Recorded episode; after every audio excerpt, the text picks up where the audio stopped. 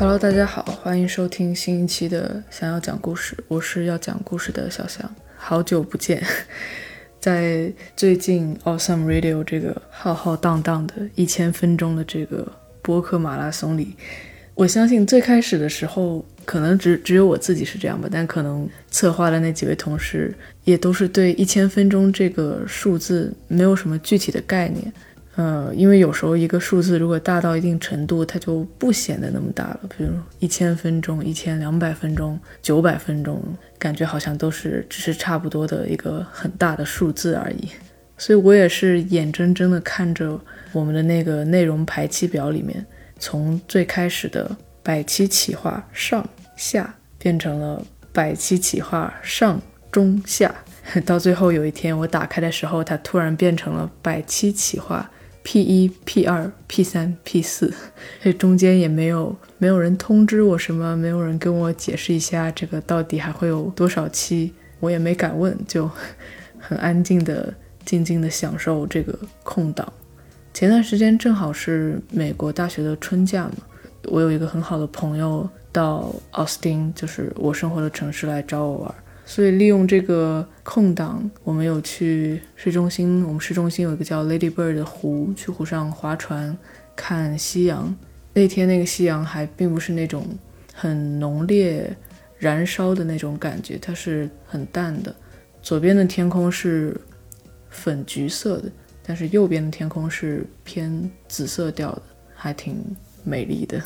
然后我们也有去吃非常粗暴的那种。德州的烤肉，排很长很长的队，走到一个柜台前面，然后柜台的大姐会从褐色的那种油纸里面掏出一大块肉，啊，你说几磅，他就帮你嘎下来，然后扔到你的盘子里。这家我最喜欢的烤肉店叫 Terry Black，它在奥斯汀本地的受欢迎程度，在入口排队的地方摆着非常多的那种 merchandise，就是那种周边的小商品，但是这家店光是印着自己 logo 的弯檐帽就有超过二十种设计，甚至他们是有正儿八经的那种婴儿服的，有很小很小的一小坨一小片深灰色的，然后胸口就写着 Terry Black Barbecue，然后还有两个很可爱的牛印在上面。总之，我这个过去的这个三月，我过的是非常轻松了，真的是月月轻松了。非常感谢这些积极真诚的参与了。就一千分钟策划的所有朋友们，我发誓，我在吃第一口牛胸肉，然后再喝一口冰啤酒的时候，有在心里默默的谢谢你们。不知道大家有没有看最近 Netflix 更新的新一季的 F1 的纪录片？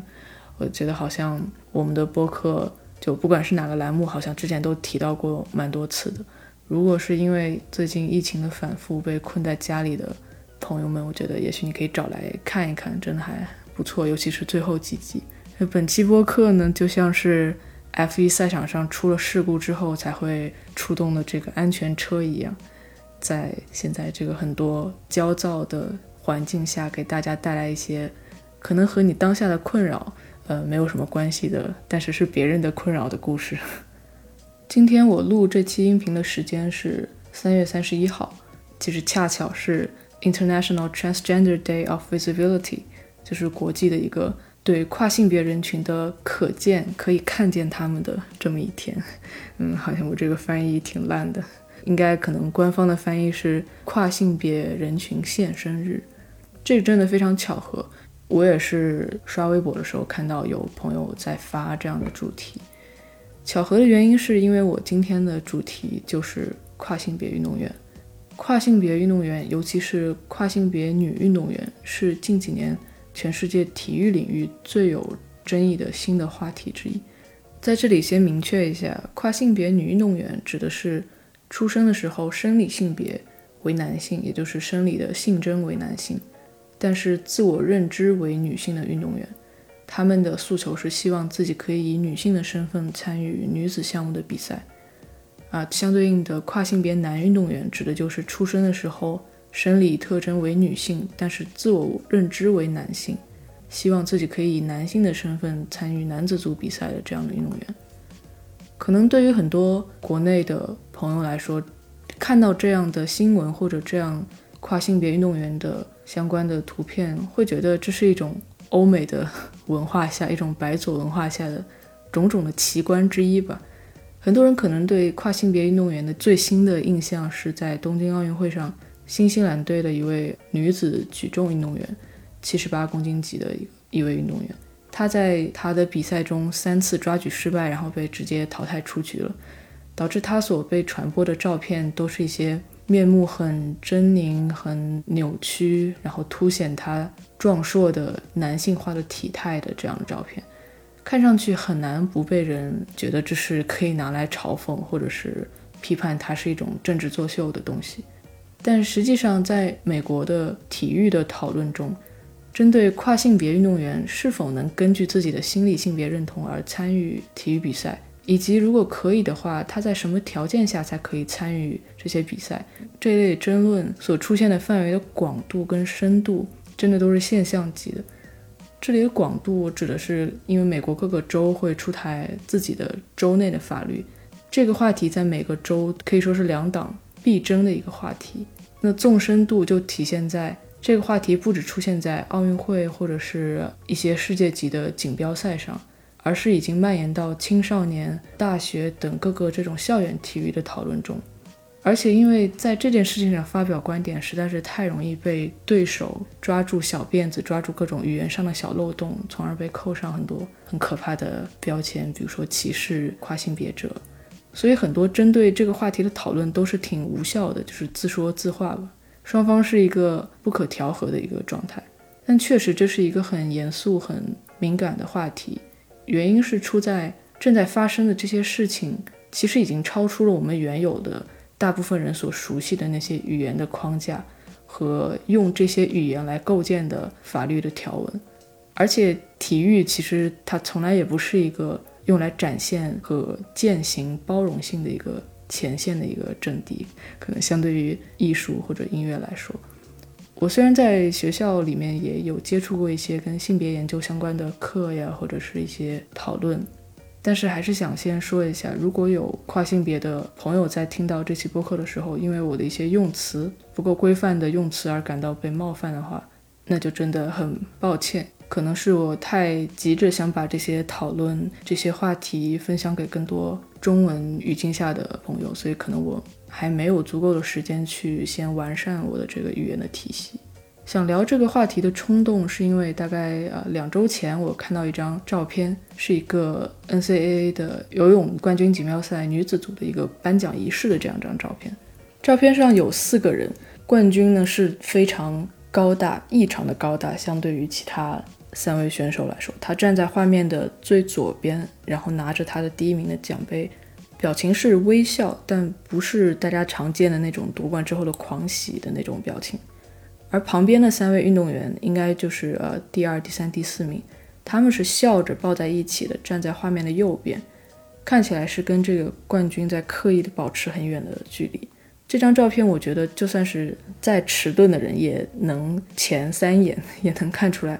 这张照片是确实不太对劲。但是第一眼吸引我关注，然后让我真的认真去看照片上每一个人的表情啊、神态、动作的。这个细节还真不是他们之间情绪的这种对比，是是因为获得第三名的那位运动员穿的是呃一个橘色的 UT Austin 的这个校服，就是我的学校，和其他这些人呢都是呃黑色的连体的泳衣，然后穿一个黑色的外套帽衫，只有他穿的是我们呃 UT Austin 的这种土橘色，别人的头上都戴的是比完赛还没来得及摘下来的泳镜啊泳帽啊。但是，呃，我这位校友他头上戴的是一顶毛毡材质的牛仔帽，就真不愧是地道的德州女孩。这张照片看上去就觉得别人是参赛选手，然后他应该是德州畜牧业的赞助商，然后来参加颁奖典礼这种感觉。当时我就把这张照片也只是保存在手机上了，因为毕竟当下两周前我们这个。一千小时的这个百期的这个策划正在如火如荼的进行中，所以我也没有什么选题上的呃内容策划上的紧迫感，所以我也就只是存了下来。到几天后才想起来去仔细查一查照片上这些人都是谁。刚才提到的这个戴着牛仔帽参加颁奖仪式的运动员是 NCAA 女子500码自由泳冠军锦标赛的第三名，叫 Erica。他二十一岁，是 UT 奥斯汀的学生运动员，也是东京奥运会上女子1500米自由泳的银牌的获得者。他旁边站着呢，就是他抱着的那两位选手，也都是东京奥运会上美国游泳国家队的成员。在这张照片里，这场比赛获得第二名的。是东京奥运会女子400米混合泳的银牌获得者，是来自弗吉尼亚大学的叫 Emma，然后另一个人是在这场比赛中是第四名，是来自斯坦福大学的 Brooke，他也在东京奥运会上跟随4乘200米的自由泳队拿到了一枚银牌，所以这三位都是二十岁左右就手握奥运会银牌的精英级别的女运动员，大概率他们都会参加下一届的巴黎奥运会，所以那个被他们。好像是孤立在一边，一个人站在角落里的那个运动员是谁？就是是谁可以力压这三位精英级别的年轻的女运动员呢？所以我当时觉得，最起码她也是得是个奥运会银牌或者金牌吧。她的名字叫 Lea Thomas，实际上她是一位跨性别的女运动员。这个赛季，她以头号种子的身份进入的 NCAA 冠军锦标赛。并且最后，她是以四分钟三十三点二四秒的成绩夺得了这场女子五百码自由泳比赛的冠军，成为了 NCAA 历史上第一个跨性别的冠军。Lea Thomas 其实这又很巧了，他居然是奥斯汀人。他出生的时候是生理性别是男性，拥有男性的生理特征，并且以男性的自我认知度过了他的童年跟青春期。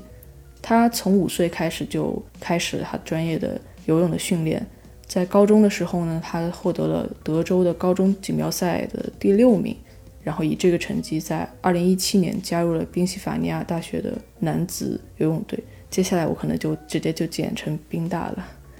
在宾大的第一个赛季，他在一千码的自由泳项目中获得了全国第六名，这个是他的一个相对主力的项目。他的其他两个项目是五百码自由泳和一千六百码自由泳。这两个项目，他也都进入了全国排名的前一百，可以算是一个还不错的成绩吧。但也就是在他上大学的第一年，他开始在泳池里感到不那么自在，就是对自己的身体有一种说不出来的一种脱节的感觉，又不是关节关节脱臼，而是感到自己的思维思想跟身体出现了一种不统一。这种感觉在他后来他自己的。描述中，在高中的时候其实就有偶尔的闪现过，但是因为这种感觉太模糊，也太陌生，没有办法形容，他也就很难去抓住这些瞬间。但是在他大一的这一年，这种感受开始尤其频繁的出现，开始扰乱他的正常规律的生活。于是他开始就像大多数人遇到了烦恼一样，开始没有章法的去搜索一些东西。但是他毕竟是处在宾大的这个教育的体系里，他很幸运的对接到学校提供的心理指导，也是从这个时候开始，他才对跨性别这个概念有了了解。这里我想，可能这就是为什么莉亚后面发生的所有事情会这么受到争议，是因为他相对来说他的自我认知、他的开蒙来的比较晚了，所以他并不是一个标准意义上一开始就被生错了性别、生错了身体的这样一个。可能更打双引号的纯粹的这样一个故事，他选择在一八年的夏天，就是他大一升到大二的那个夏天，向他的家人、父母跟哥哥袒露了自己跨性别的这样的一个身份的认知。很幸运的是，他也获得了家人的理解跟支持，但是他并没有选择在这个时间点一口气的就直接向游泳队的教练组跟学校公开。因为他不知道这个公开会对他的游泳生涯造成什么样的影响，并且他也不清楚，如果他想要尝试变性手术的话，那么这些激素的介入啊，包括外科的手术，会给自己的身体、自己的运动表现力带来什么改变？所以他就把这种身份认同上的危机跟变化，在学校这一方面，他藏在自己心里。在接下来的一八到一九这个赛季，他尝试把自己的注意力集中在比赛上。他也确实取得了一些进步，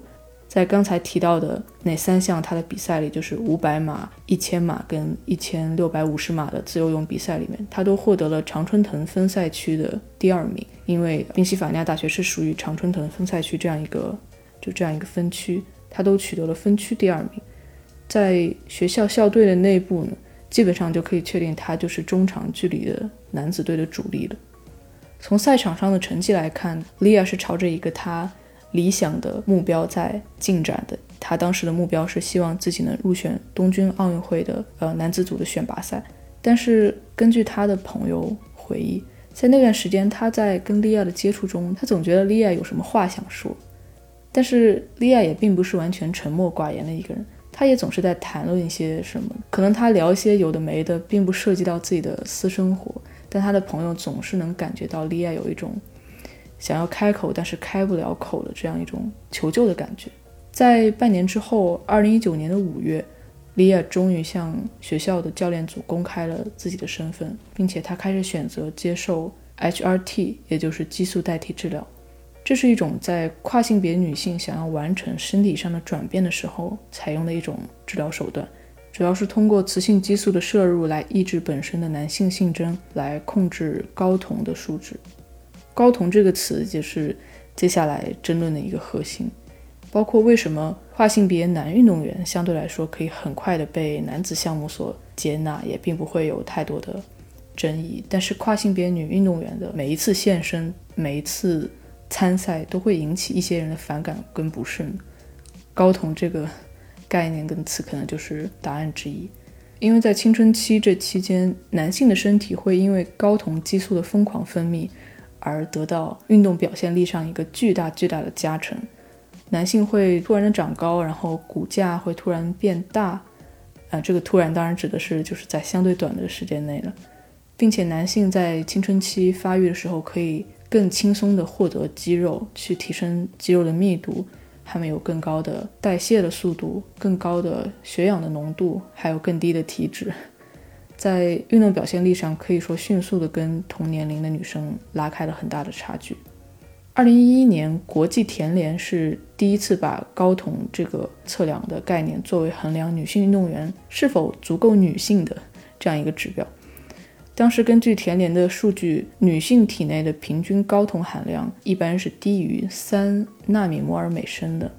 而男性的平均睾酮含量。是处在十到三十五纳米毫尔每升这样一个区间范围，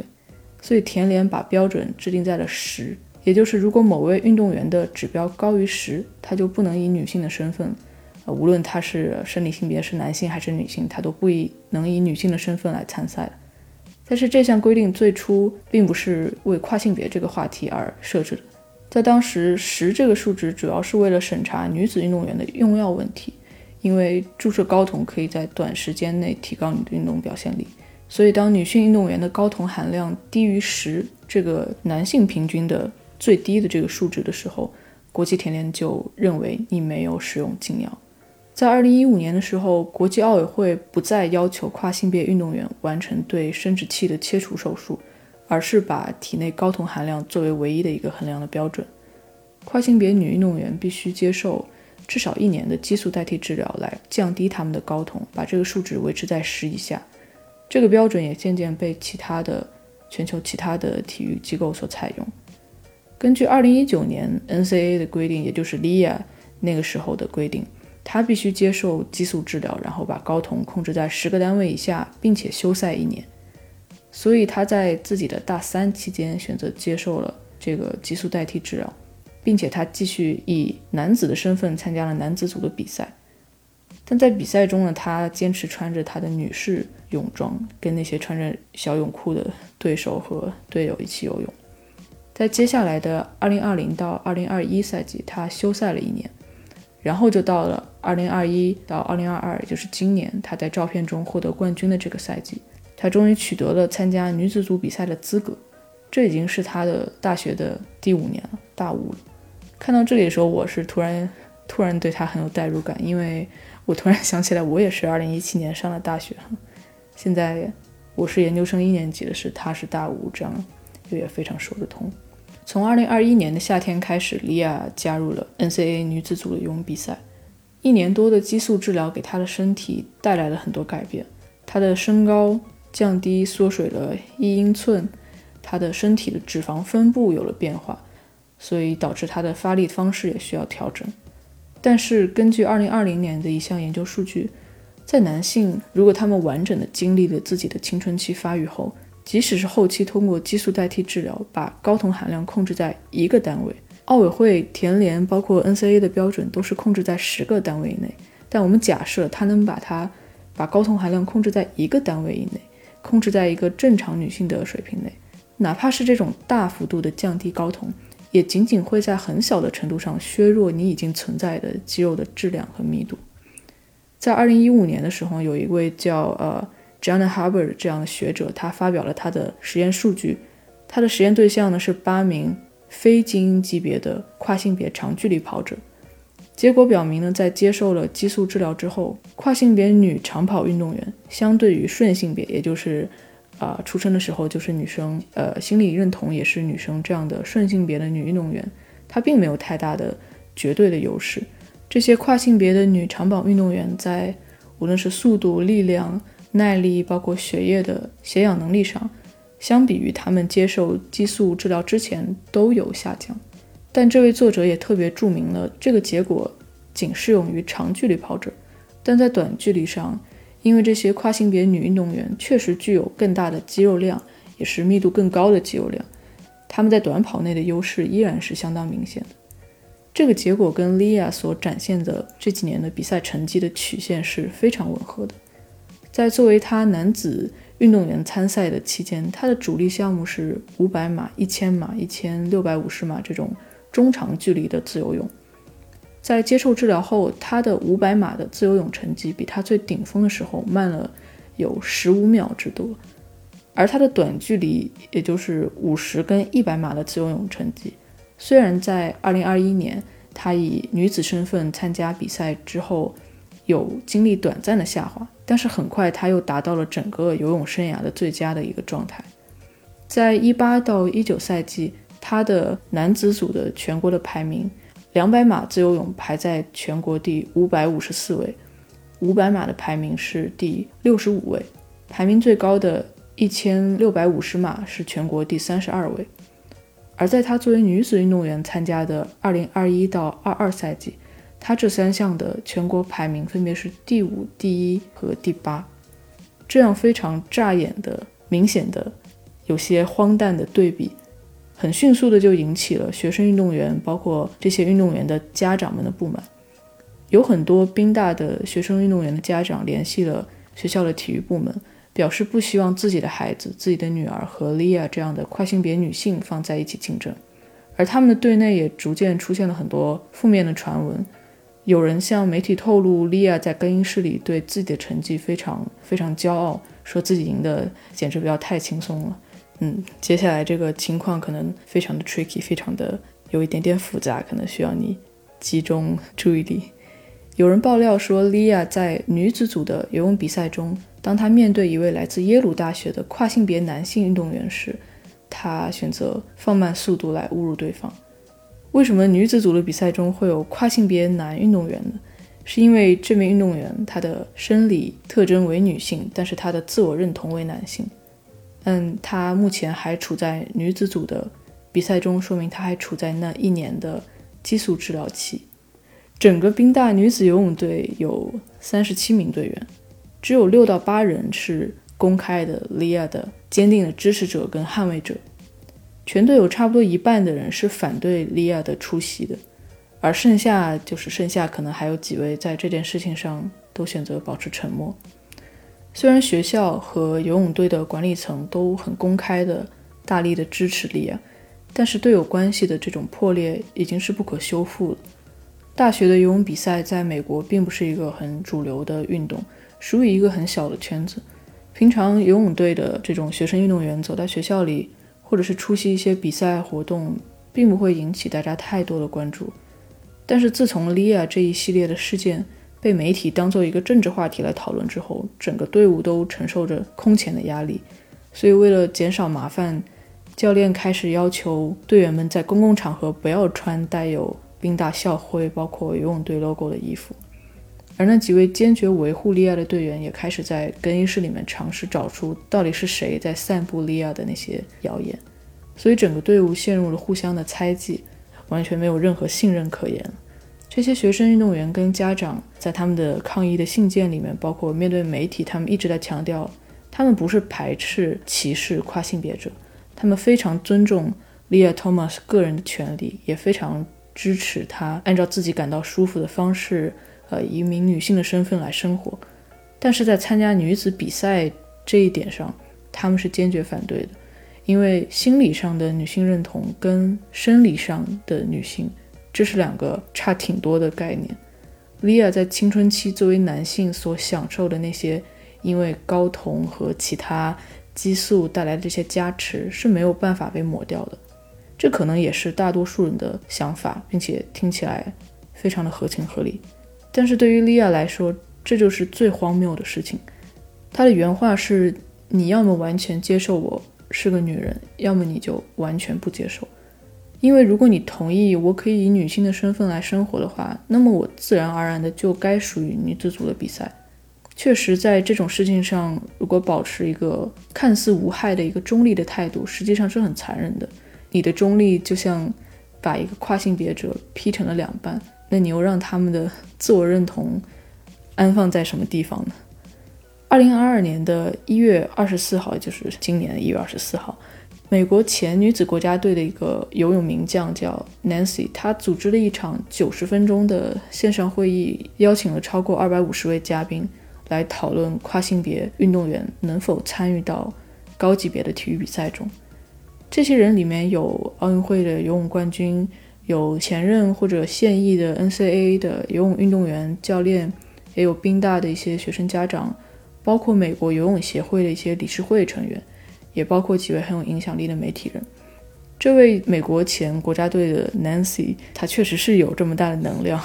因为她在1984年的洛杉矶奥运会上获得了三块金牌：100米自由泳、4乘100自由泳接力、4乘100混合泳接力，以及一枚200米的混合泳的银牌。并且她是公开的、旗帜鲜明的反对跨性别运动员的。这场会议之后的几天，NCAA 就出台修改了对于跨性别运动员的要求。之前他们的要求就像 Lia 所遵守的那个版本一样，就是任何项目的跨性别运动员都必须接受至少一年的激素治疗，才能在官方的文件上为你转换性别，让你重新参与到比赛之中。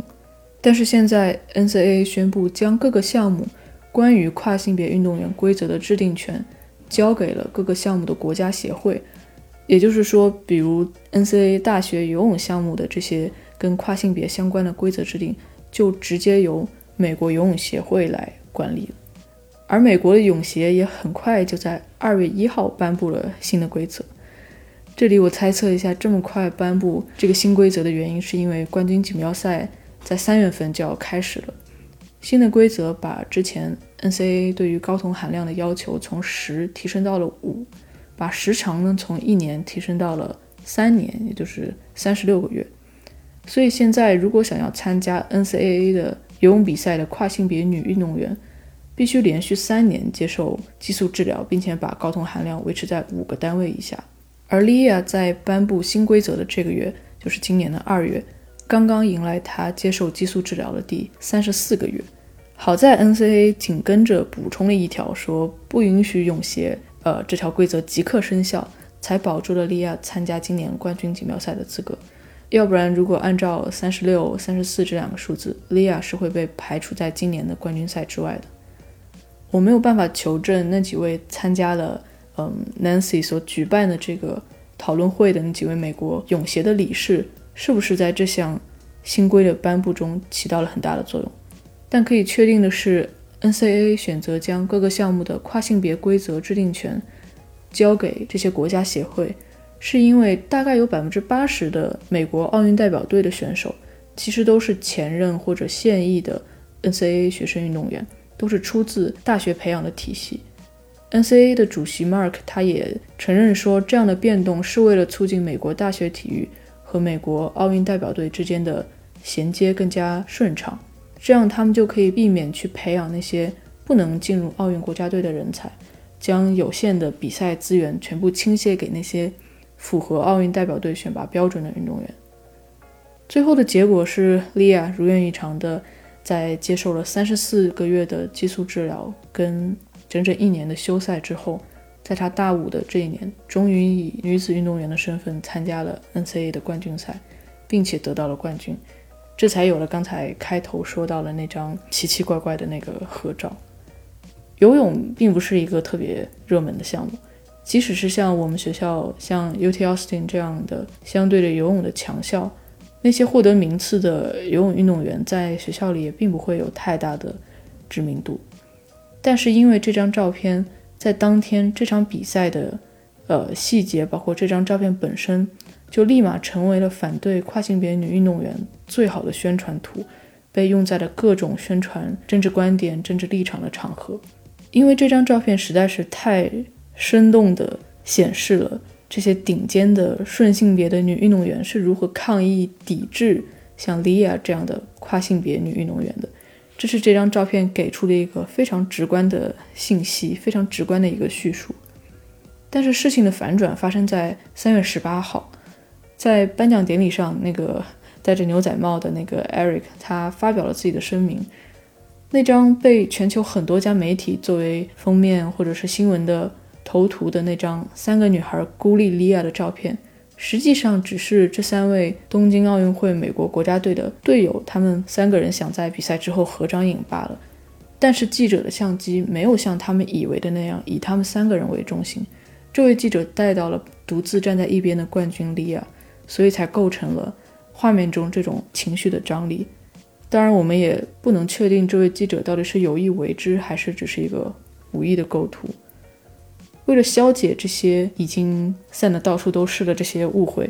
，Eric 通过很多渠道去尝试还原当时的场景，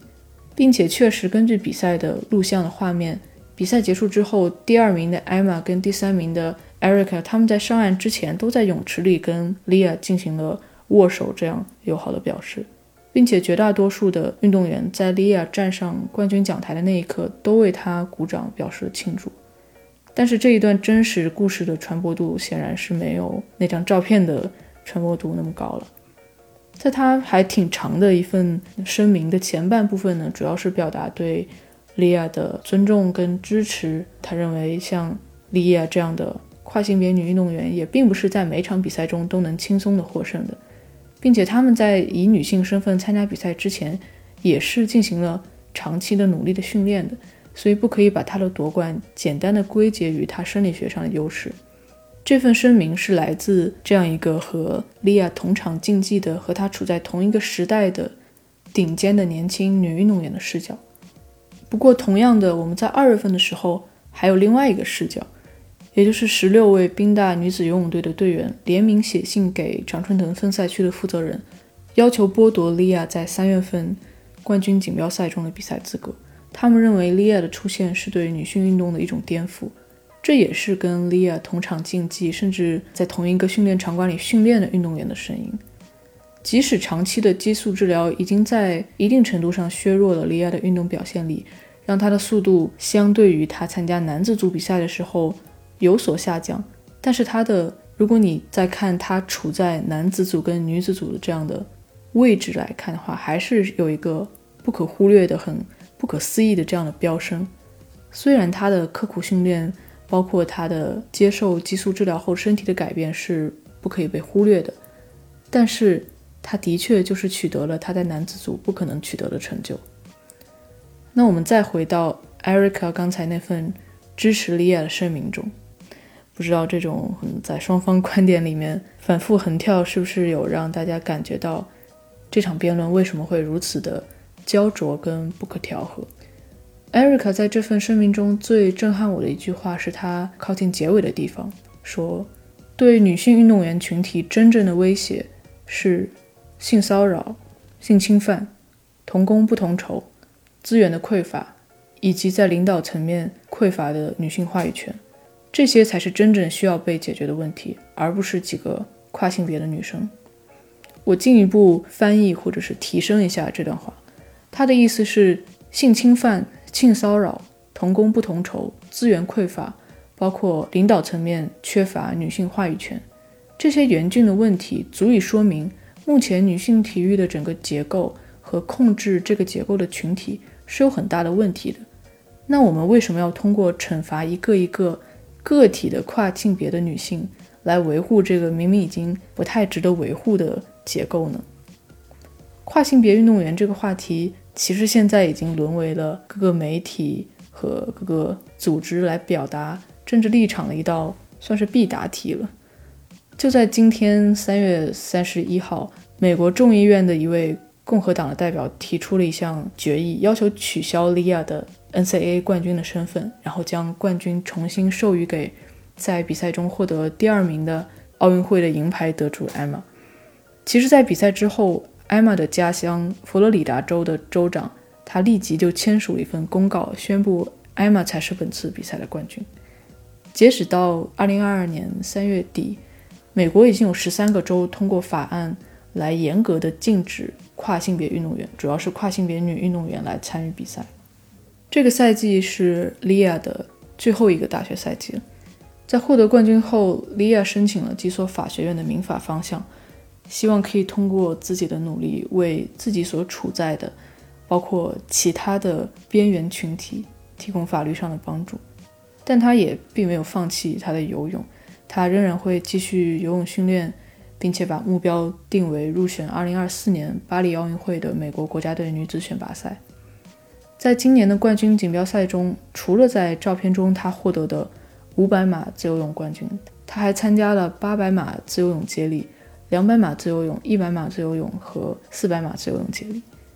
因为他的存在，以及包括他其他优秀的队友。宾大的游泳女子队在四十五年的历史上第一次拿到了